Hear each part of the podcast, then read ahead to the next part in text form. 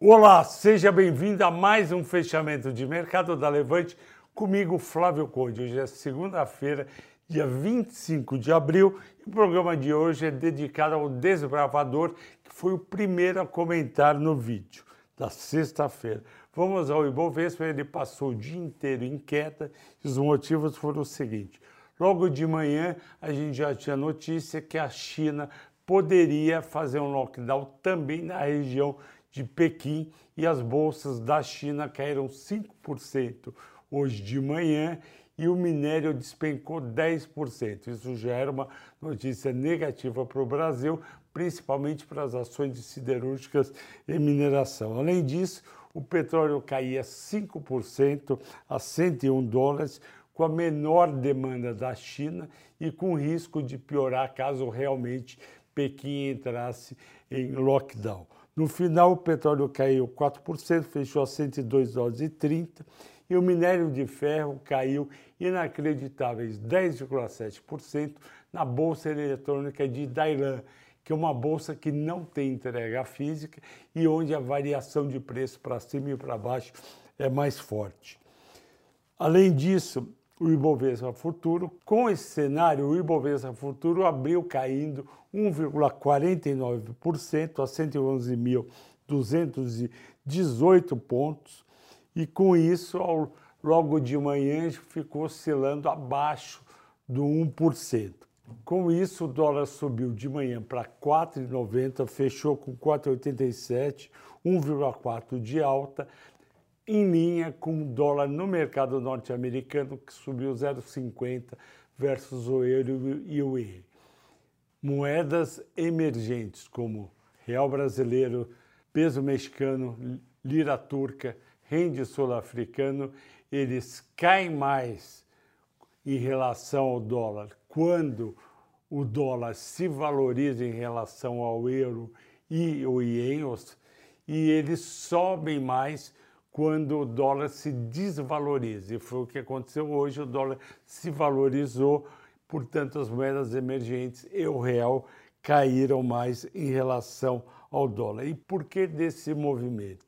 Porque se está caindo o preço do minério, vai estar tá caindo também o preço de outras commodities, como o aço, como a celulose, e aí a balança comercial brasileira vai ficar menos superavitária, vai entrar menos dólares e ainda tem risco do cenário piorando, também vir menor volume de recursos para o Brasil comprando ações brasileiras e com isso vai ter menos pressão de venda de dólar e o dólar pode subir. Eu achei o movimento de manhã exagerado para 4,90. Vamos ver o que, que acontece amanhã. Agora os destaques que vocês gostam tanto. A Cogna subiu 3,5, Semig 2,8, Pets 2,8 Dux 2,5, Ambev 2,5. Não houve nenhuma notícia nessas empresas para justificar as altas o que deve ter ocorrido é um pullback, ou seja, essas ações Cogna, Pets Dux, Semig tinham caído bem semana passada e parte dos investidores aproveitaram a queda para comprar hoje. Já a Ambev vem subindo há três dias porque a ação, a companhia é vista como defensiva no momento que o mercado está fugindo de varejista e fugindo das empresas de commodities. Destaques de baixa.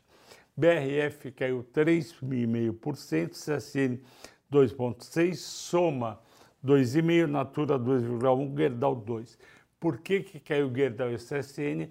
Porque caiu o preço do minério de ferro e vai cair também o preço do aço. BRF vem caindo alguns dias e, e provavelmente está ligado aos resultados do primeiro trimestre que não devem ter sido muito bons por conta da queda da demanda interna e do aumento do custo que o milho e a soja, que são servem para alimentar os animais, as aves, e com isso reduziram a margem da companhia. A soma subiu semana passada, hoje parte dos investidores realizaram um lucro, o papel caiu 2,5%. O destaque dos assinantes da Levante foi CSN.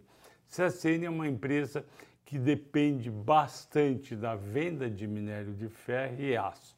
A venda de aço do Brasil não está subindo, ela teve um desempenho ruim no primeiro trimestre e o preço do minério de ferro caindo vai fazer com que o resultado, tanto da CSN como da CSN mineração, seja mais fraco no segundo trimestre.